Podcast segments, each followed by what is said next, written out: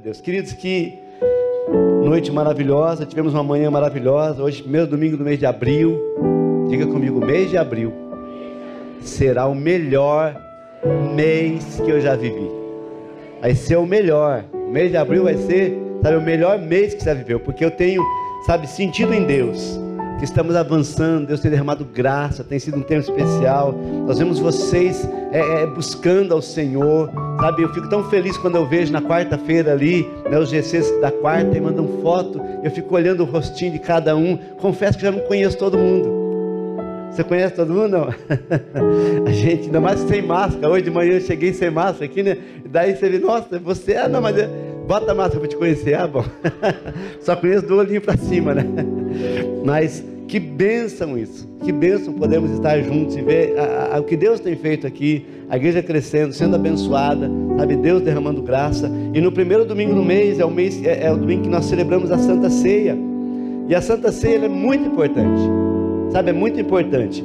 Quando Jesus estabeleceu a sua igreja, ele instituiu duas principais ordenanças: a Santa Ceia e o batismo. Sabe, Jesus instituiu a igreja para que a gente pudesse ser igreja estar caminhando em unidade. A igreja, sabe, é a reunião dos santos. Ai, pastor, eu sou a igreja.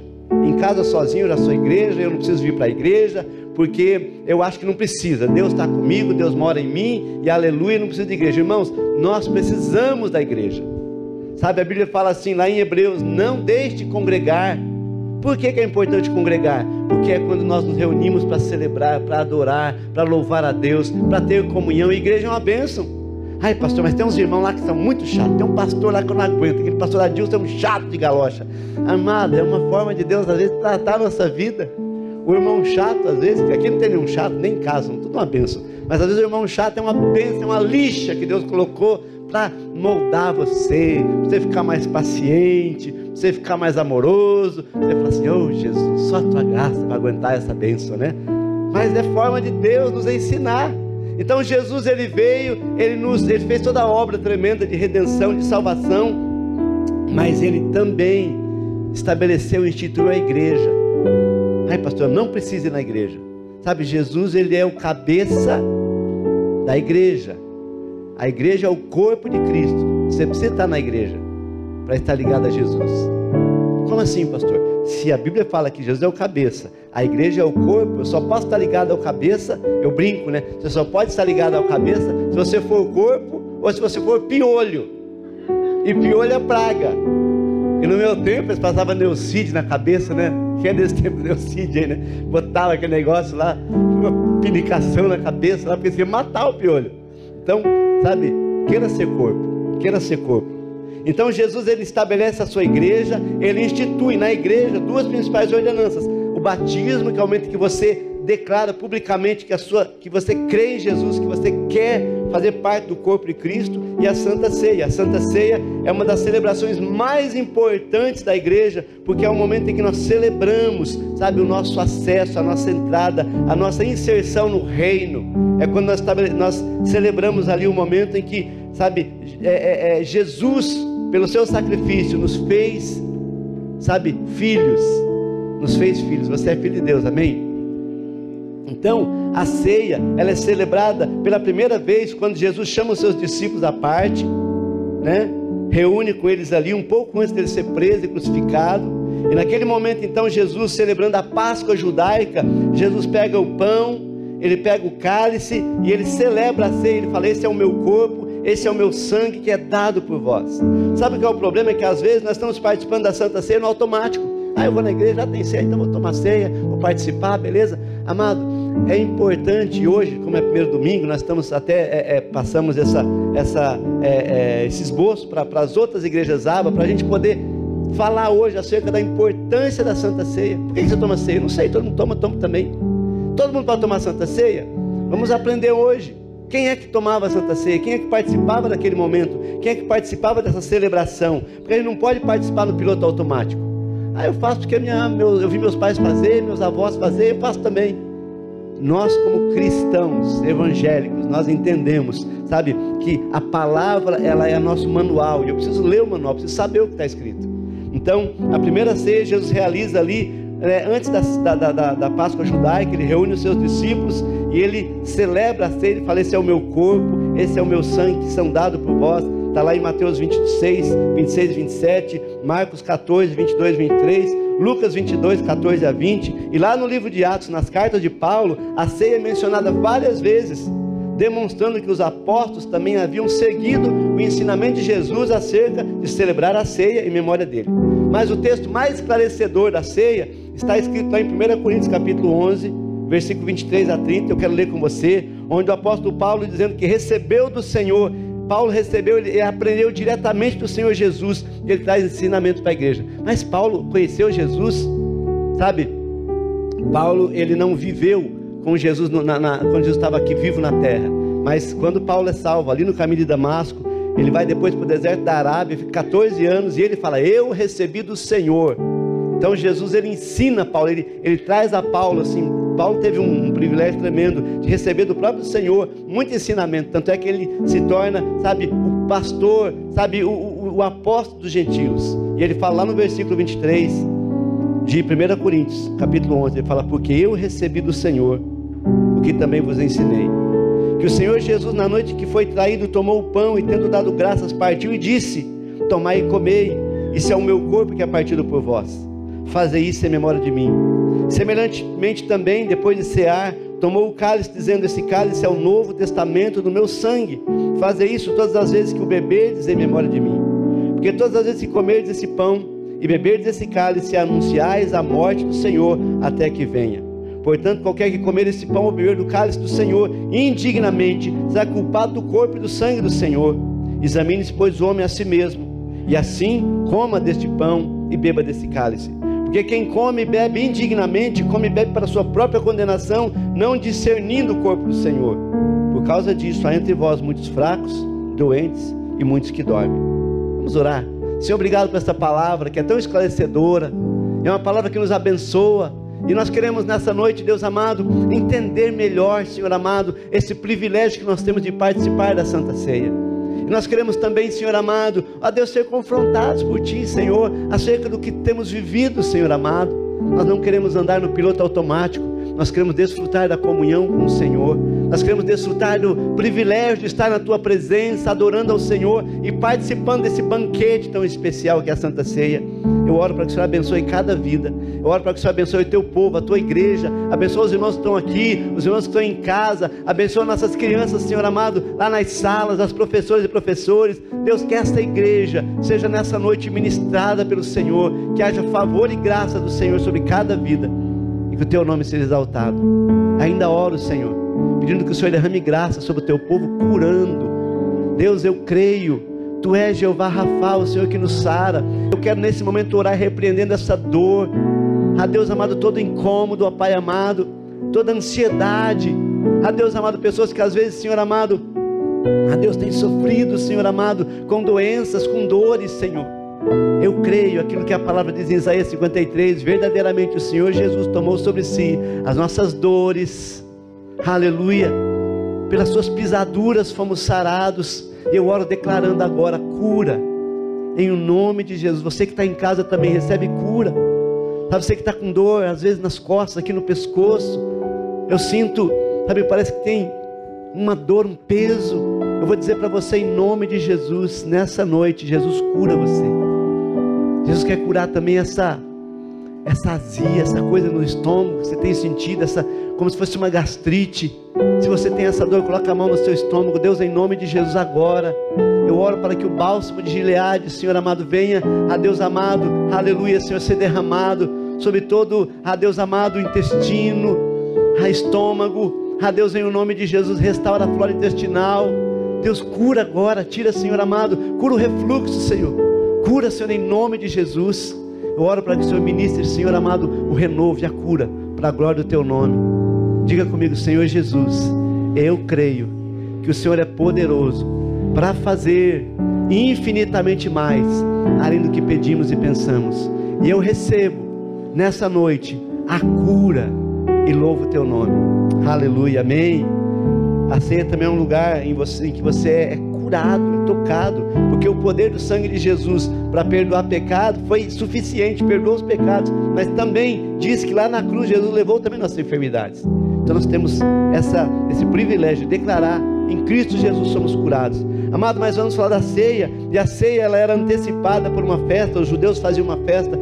A igreja primitiva fazia uma festa chamada festa ágape, onde era como se fosse uma confraternização, um grande churrasco. Os irmãos se reuniam e os irmãos levavam comida. E sabe como se fosse um piquenique assim? Os irmãos levavam aquela, aquela cesta comida, com carne, com eles, eles, gostavam muito de comer cordeiro, né? É assado e tal. E eles faziam aquela festa e levavam e comiam e bebiam e tal. Mas infelizmente algumas pessoas elas não tinham condições e elas não tinham o que levar. E às vezes chegavam e passavam fome. Daí por isso o apóstolo Paulo escreve aos Coríntios. Se você ler todo o texto do capítulo 11, você vê que Paulo ele, ele chama aquela igreja a atenção, porque a igreja de Corinto era uma igreja cheia de dons tinha muitos dons, o povo ali era cheio mesmo do Espírito Santo, mas era uma igreja imatura, falhava em umas coisas, sabe, era uma igreja carente de correções, e nós vemos ali Paulo chamando a atenção daquela igreja. E eu vou dizer para você que nos dias de Ágape, nos dias dessa festa, alguns crentes daquela cidade estavam se excedendo na comida,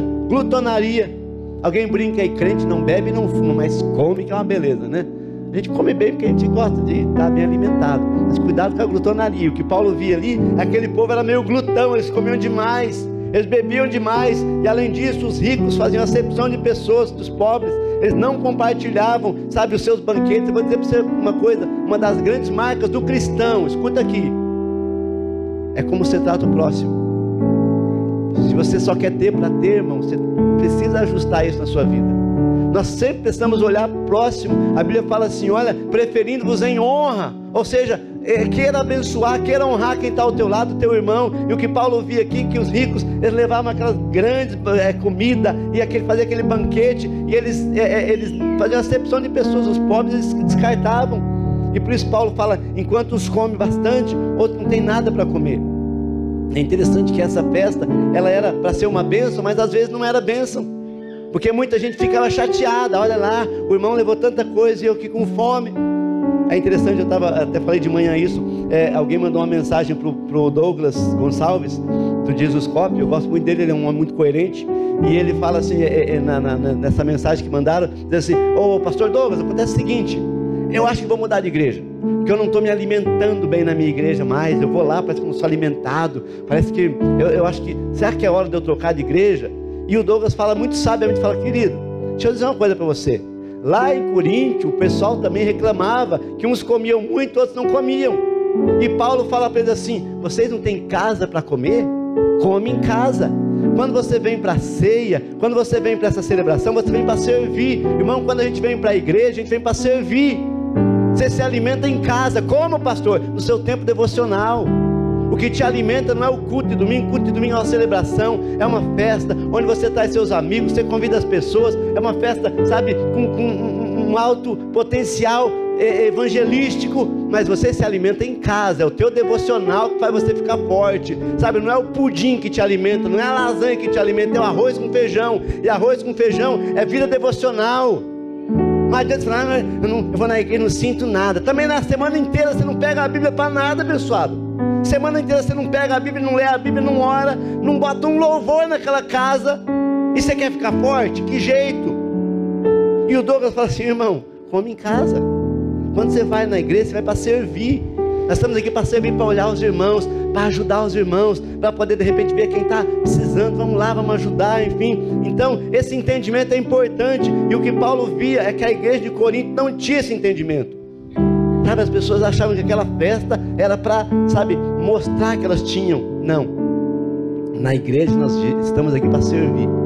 Quem veio para servir ao Senhor, para adorar ao Senhor? A gente veio para servir ao Senhor. Deus vai te abençoar, Deus vai ministrar a sua vida. Sim, Ele vai. Mas, amado, nós estamos aqui para servir. E quando Paulo olha para a igreja de Corinto, ele fala assim: olha, eles precisam ser corrigidos, porque havia muito erro. Eles estavam celebrando a ceia de uma forma errada. Eles estavam celebrando a ceia sem temor, sem entendimento. Então, Paulo, ele traz uma correção para a igreja de Corinto. E essa correção também serve para nós nos dias de hoje para a igreja atual, para a igreja aba, para as igrejas do dia de hoje, do dia 3 de abril.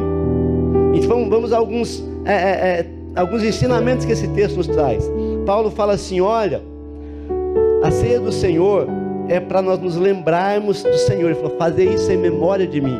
Então a primeira coisa que eu quero que você é, é, é, entenda e aprenda é que a ceia do Senhor ela aponta para o passado. Como assim para o passado? Ela aponta para o sacrifício do que Cristo fez por nós. Na ceia, nós fazemos memória daquilo que Jesus Cristo fez por nós. Na ceia, nós relembramos o sacrifício de Jesus sabe? De como o nosso Senhor Jesus sofreu na cruz do Calvário pelos nossos pecados. Então a Santa Ceia é o momento que você lembra o preço que Jesus pagou na cruz por nós. A igreja evangélica herdeira da reforma protestante está fundamentada no conceito da graça, ou seja, nós somos salvos pela graça, nós fomos, nós nos apropriamos da salvação pela graça mediante a fé, ou seja, não pagamos nada pela salvação, irmão, ninguém paga para ser salvo. Pastor, quanto que tem que pagar para ser salvo? Nada, irmão. O preço foi pago. Jesus morreu na cruz por mim, por você, por nós. Então não tem que pagar nada. Mas é importante lembrar que a salvação é de graça para nós, mas custou um preço de carne e sangue para Jesus. É de graça para nós, mas Jesus pagou um alto preço lá no Calvário. Jesus disse lá, sabe, na, na última ceia, ele falou, façam isso em memória de mim. Façam isso em memória de mim. Ou seja, lembre-se que corpo de Jesus foi partido, o seu sangue foi vertido, sabe, foi derramado pelos nossos pecados, pelo meu pecado e pelo seu pecado. Participar da ceia sem lembrar de Jesus é só comer um pãozinho seco, ruim até, um suquinho que às vezes, né, nem você queria uma taçona. Eu brincava quando eu era católico, né? Por que, que o padre bebe aquela taçona e não bebe nada, né? Aqui você quer. Mas, enfim, sabe, querido, é interessante que nós precisamos nos lembrar que Jesus morreu na cruz por nós e a ceia nos leva a lembrar, sabe, que nós nos apropriamos da salvação de graça, mas alguém morreu, alguém sofreu para que fôssemos salvos. Dietrich Bonhoeffer, um grande teólogo alemão, no seu clássico livro Discipulado, ele faz uma distinção de dois conceitos, a graça barata e a graça preciosa. E Dietrich Bonhoeffer diz: a graça preciosa é, sobretudo, preciosa por ter sido preciosa para Deus, por ter custado a Deus a vida do seu filho. Vocês foram comprados por preço e não pode ser barato para nós aquilo que foi caro para Deus. Não pode ser barato para você. Ah, participei porque participei. Sabe que eu participei da ceia, pastor? Se eu não participasse, os irmãos iam olhar, nossa, ele não participou da ceia, deve estar em pecado. Ei, sabe, querido, é muito mais do que a tua reputação. É Jesus que morreu por mim, por você, por nós. A ceia nos faz lembrar de como nós devemos valorizar nossa salvação, porque ela foi de graça para nós, mas custou o sangue de Jesus, custou a vida dele. Jesus, ao dizer façam isso em memória de mim, ele nos desafia a olharmos para o fato de que lá atrás ele morreu, ele pagou todas as nossas dívidas, ele pagou um preço, um preço de sangue que era meu e seu a ceia nos leva a lembrar o sacrifício de Jesus pelos pecados. Sabe, quando lá no tabernáculo, quando é, é, é, se fazia o sacrifício pelos pecados, então acontecia o seguinte: o pecador levava um cordeiro puro, um cordeiro sem mácula, um cordeiro, sabe, é, é precioso. O, o pecador levava aquele cordeiro e conduzia diante do sacerdote. Quando chegava lá, o sacerdote verificava a pureza do cordeiro e não do pecador. O sacerdote ficava olhando para o pecador, ah, você não. Ele olhava para a pureza do cordeiro. O cordeiro precisava ser um cordeiro puro, sem mácula, um cordeiro, sabe, imaculado. Então o sacerdote olhava para aquele cordeiro, então o pecador colocava a mão sobre a cabeça do cordeiro, olhava para os olhos do cordeiro, enquanto o sacerdote oferecia aquele cordeiro a Deus, depois o próprio pecador imolava o cordeiro, matava o cordeiro. O pecado estava pago mas o pecador precisava ver, precisava sentir que foi pago por alguém que não merecia, porque não pecou. Sabe quando você vai participar da ceia? Lembre dos olhos de Jesus. Aquele filme Paixão de Cristo, foi tão visto e tão lindo aquele filme, sabe? Tem aquela cena de Jesus olhando para as pessoas na cruz, aquele olhar de Jesus. É um filme, irmão, mas aquilo é tão penetrante, eu não consigo assistir aquele filme sem chorar, porque eu lembro do preço que ele pagou por mim, por você, por nós lá no Calvário. Jesus morreu por nós, então é muito fácil pecar, mas quando você lembra que Jesus morreu porque você às vezes mentiu, porque você, sabe, viu, pornografia, adulterou, sabe, enganou, você fez o que era errado, sabe, lembrar que Jesus morreu por aquilo, sabe, isso nos constrange. Nessa noite, ao participar da ceia, nós precisamos ter um tempo de contrição, pegar realmente e falar: Deus, me perdoa. Eu falhei, eu errei, eu pequei. Irmãos, hoje em dia, não é o caso de ninguém aqui, mas os crentes estão pecando, parece que mais do que o pessoal do mundo. Os crentes perderam a estribeira. Tem essa palavra? O professor Marcos está aí, não? Os crentes perderam o limite. Tem crente fazendo cada coisa, fala: Meu Deus, da onde que tiraram isso? Irmão, você é crente. Crente precisa lutar contra o pecado. Pode ceder ao pecado. Ah, está todo mundo fazendo, vou fazer também. Não, você não é todo mundo. Nós não somos do mundo. Nós somos forasteiros nessa terra, sabe? Nós não podemos ficar aí aprontando e pecando, lá não dá nada, irmão. Jesus vai voltar e Jesus vai buscar uma igreja pura, sem mácula, uma igreja santa, não porque eles têm mérito para isso, mas porque o sangue de Jesus purificou, lavou, limpou. Tinha uma canção que eu cantava quando era jovem que dizia assim: Eu não quero mais pecar, eu só quero te louvar, meu Senhor. Eu te amo demais, irmão. Não queira pecar, irmão. Não queira pecar. Luta contra o pecado. Ai, pastor, eu minto, eu minto para todo mundo. Irmão, cuidado, o pai da mentira continua sendo o diabo. O pai da mentira é o diabo. E por causa da mentira você tem que às vezes, sabe, pecar mais, você tem que inventar outra lorota e tal. A verdade é uma só, mas a mentira ela tem muita cara. Então, querido, o pecador ele colocava a mão na cabeça do cordeiro. E ele como que transferia o seu pecado para aquele cordeiro que nunca tinha pecado, era um cordeiro puro. E daí ele imolava, ele matava aquele cordeiro. E o cordeiro morria sem ter feito nada. Jesus morreu por você. Jesus morreu por você. Jesus morreu por você sem ter pecado. Jesus, o Filho de Deus. Então a ceia nos remete ao passado, nos aponta ao passado, onde nós lembramos do sacrifício. Mas a ceia também aponta para o presente. A ceia é conhecida também como a festa da comunhão ou a coinonia. Na ceia nós nos tornamos um com Cristo e com nossos irmãos da igreja. Não existe comunhão com Cristo, irmão sem comunhão com a igreja, não de igreja. Como não? Não existe comunhão com Cristo sem comunhão com a igreja. Não existe comunhão com o corpo de Cristo sem você fazer parte do corpo. Se por um lado nós lembramos daquilo que Cristo fez por nós no passado, na ceia, somos desafiados a viver algo no presente, viver em comunhão. Tanta gente desigrejada, tanta gente que não precisa mais de igreja porque agora eu gosto de igreja só em casa. Eu amo vocês que estão nos assistindo online, e é uma benção, mas eu fico tão feliz quando vocês saem de casa e vêm para a igreja. Porque sabe, você vai viver com intensidade a comunhão e você vai demonstrar o compromisso que você tem com o corpo de Cristo, com a igreja. É óbvio, quando não dava, quando tinha as, as, dificuldades, por causa de toda a situação que estamos vivendo de, de pandemia, ok. Pastor, eu descobri que para mim eu vou viver só em casa agora, aleluia. Agora Jesus vai me buscar online. Agora Jesus vai me buscar, é, vai ser minha salvação é delivery, é delivery que fala, né? Minha salvação agora é tipo, é tipo Uber Eats, é tipo iFood. Jesus entrega em casa. Cuidado, irmão. Cuidado. Jesus te quer aqui. Jesus te quer junto dele. Jesus te quer envolvido com a igreja. Pastor, mas a igreja é difícil. Glória a Deus. Você também é difícil às vezes. Você não, vocês são uma bênção, né? Falando pessoal lá de outros, né? Mas o entendimento do sacrifício de Jesus no passado, da graça que nos alcançou, nos desafia a viver para Cristo e assumir um compromisso presente com Cristo e um compromisso com a sua igreja, com o seu corpo.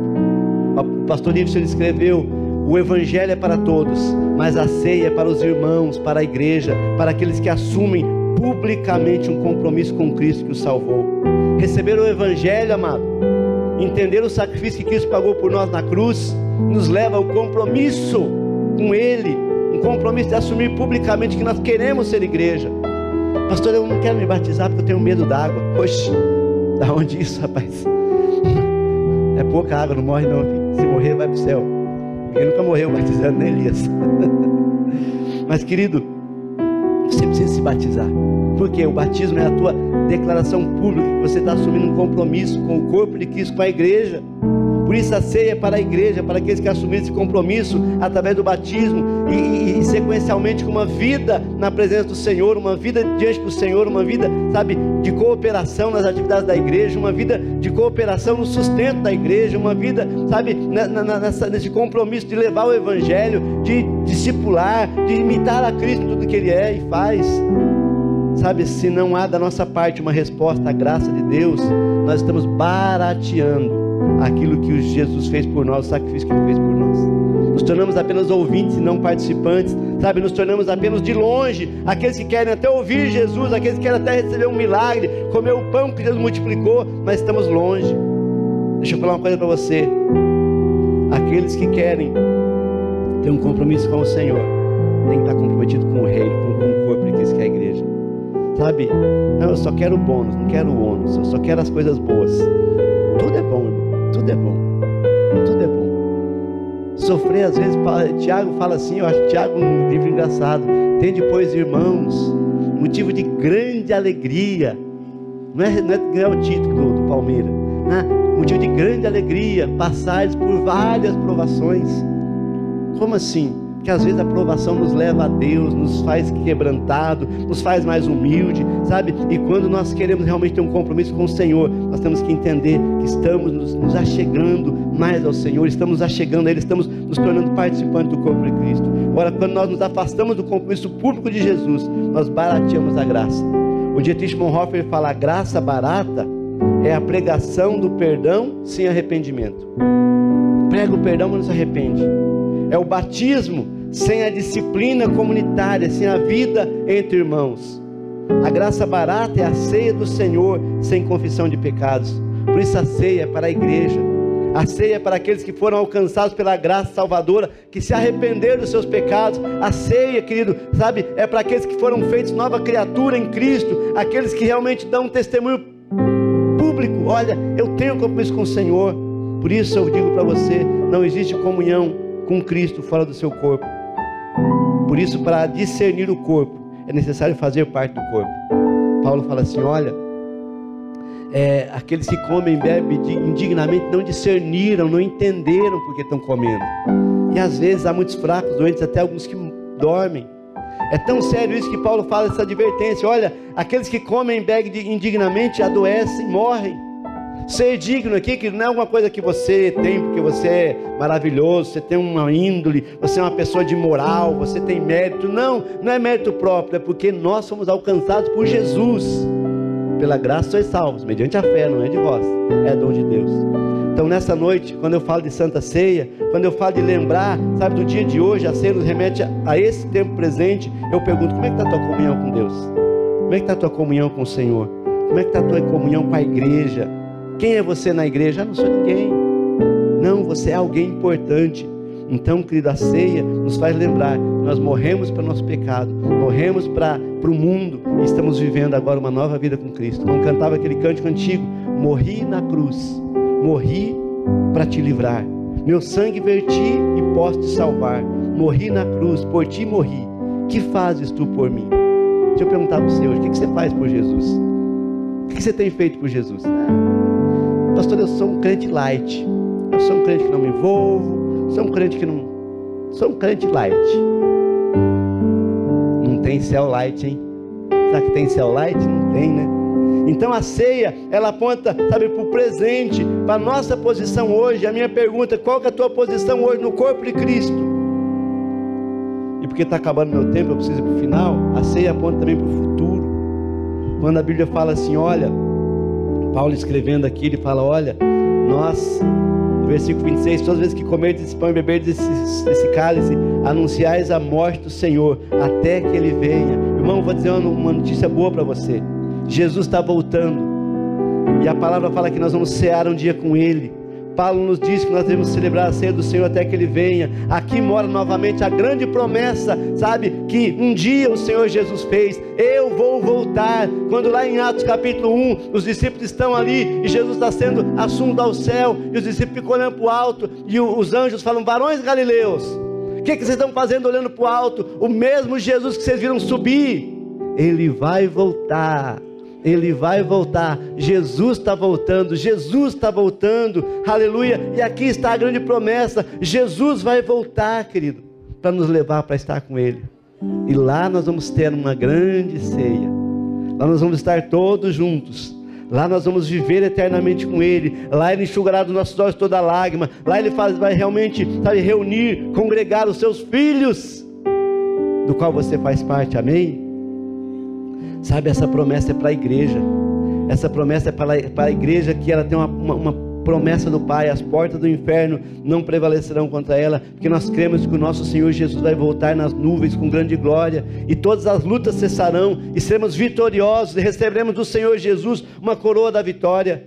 Hoje, nós temos aqui um cálice, por causa da pandemia, acabamos né, mudando até o nosso estilo de fazer a Santa Ceia. Hoje nós temos um pequeno copinho de suco, um pãozinho asmo, mas vai chegar aquele dia que nós vamos estar sendo servidos lá nas bodas do Cordeiro. O pai vai falar assim: Vinde, bendito meu pai. Irmão, você vai para o céu. Ontem eu tive no, no velório da mãe do nosso irmão Sérgio. E sabe, a certeza de que nós temos salvação faz toda a diferença na hora da morte, irmão. Eu sempre falo, você pode até viver sem Cristo, mas morrer sem Cristo vai ser terrível. Você pode viver sem Cristo, ah, como se Cristo não existisse, eu vou viver do meu jeito. Deixa a vida me levar, a vida leva eu e vai. Mas morrer sem Cristo, irmãos, é terrível. É, Voltaire, que é um dos pais do iluminismo, a mulher que assistiu à morte dele, na biografia dele, ela fala: Nunca mais eu quero ver um ateu morrer, porque eu não vi cena nenhuma pior do que essa.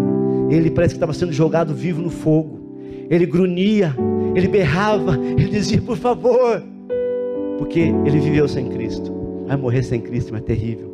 Sabe, então a Santa Ceia, ela nos faz lembrar Será que estamos realmente aliançados com o Senhor? Será que eu estou salvo? Será que eu realmente entreguei minha vida a Jesus? Tenho vivido uma comunhão, uma coinonia? Eu tenho vivido em comunhão com os irmãos? Eu tenho renunciado o meu eu, a minha carne, o meu ego? Eu tenho renunciado o pecado, o mundo, o diabo? Ou eu estou só, sabe, no meio de todo mundo como um chuchu? Estou no meio dos crentes, sou crente. Estou no meio do mundão, sou mundão. Não, irmão. Nessa noite eu quero dizer para você que Jesus morreu na cruz e foi sério o que ele fez. Ele te amou. Ele se importou com você. Ele se importa com você. E nessa noite Jesus está aqui. E Ele diz para você: Vinde a mim. Todos vós que estáis cansados, sobrecarregados, oprimidos, angustiados, depressivos, vinde a mim e eu vos aliviarei.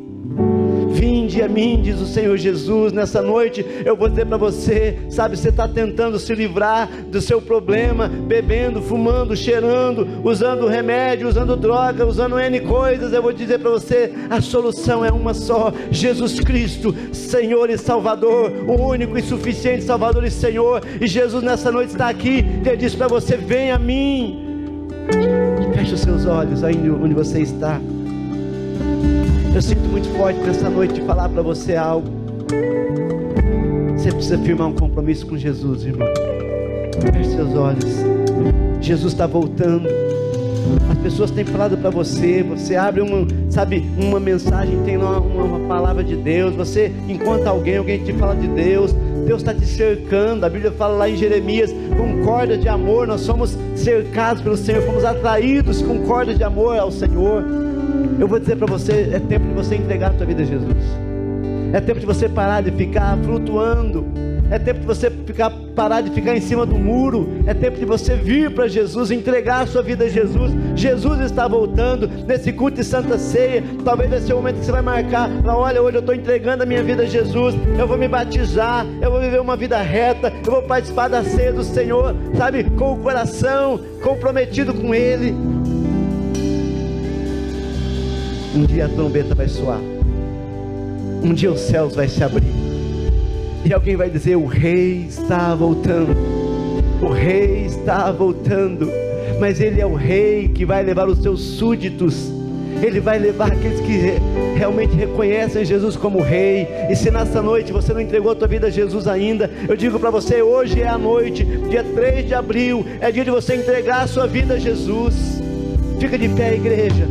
Fica de pé, igreja.